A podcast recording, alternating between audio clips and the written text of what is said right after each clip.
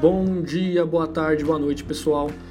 Mais um podcast aqui para vocês e hoje eu trouxe uma reflexão que fala sobre o tempo, sobre o que a gente faz com o nosso tempo, o que a gente está fazendo com o nosso tempo. E queria que vocês ouvissem primeiro, já já eu volto para comentar sobre o assunto.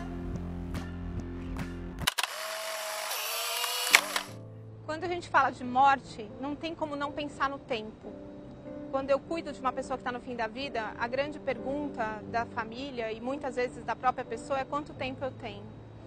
A resposta que eu dou é invariavelmente a mesma, eu não sei, porque eu não tenho poder de decisão sobre delimitar o tempo de vida de uma pessoa. Mas a angústia que se tem a respeito disso é muito grande. O tempo que nós temos é um tempo que não volta. É a única coisa que eu dou para você, você dá para mim e a gente não vai poder pagar, devolver um para o outro o tempo que a gente trocou. Se eu tenho 15 minutos para dar para você, eu tenho 15 minutos da minha vida para dar, você vai me dar 15 minutos da sua vida e acabou, essa conta fechou, não volta atrás. Quando falamos sobre a morte, a noção de tempo fica muito mais valiosa, e aí eu pondero sempre com as pessoas, se você é o cara que fica todo dia esperando às seis da tarde para você ir embora, ou você fica o tempo todo esperando a sexta-feira, ah, eu vivo vendo as, as postagens de Facebook, viva sexta-feira, que maravilha, chegou sexta-feira, o fim de semana, o feriado.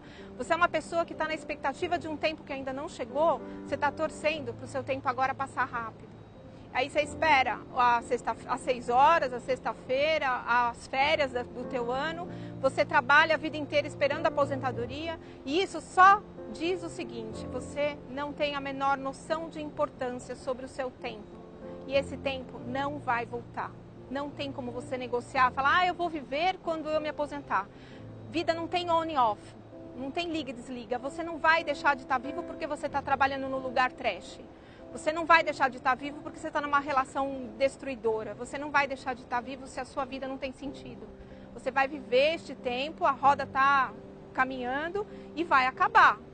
O fato de você ponderar sobre a sua morte traz um pouquinho mais de lucidez sobre as suas escolhas do que fazer com o seu tempo. E que não tem a ver com felicidade, na verdade a palavra certa seria alegria 100% do tempo. Felicidade é uma noção de realização, de você estar tá pleno com aquilo que você realizou. E às vezes, depois de uma fase muito difícil da tua vida, você olha para trás e fala, cara, dei conta, eu consegui passar por isso. E eu me sinto feliz em ser quem eu sou porque eu dei conta de fazer. E mesmo que tenha sido uma fase difícil, isso é noção de felicidade, isso é noção de realização, isso é sentido de vida.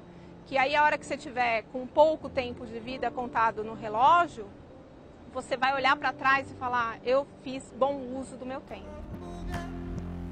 Pois é, pessoal, como vocês puderam ouvir a mensagem, muitas vezes a gente age dessas maneiras, a gente mal pensa no nosso presente, no que a gente está fazendo com o nosso tempo.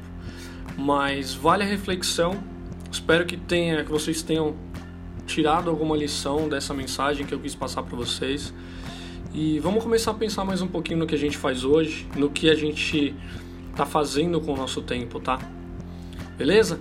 Então, se você quiser saber mais sobre o meu trabalho, tem link aqui na descrição para o blog, para a página do Facebook e para o Instagram.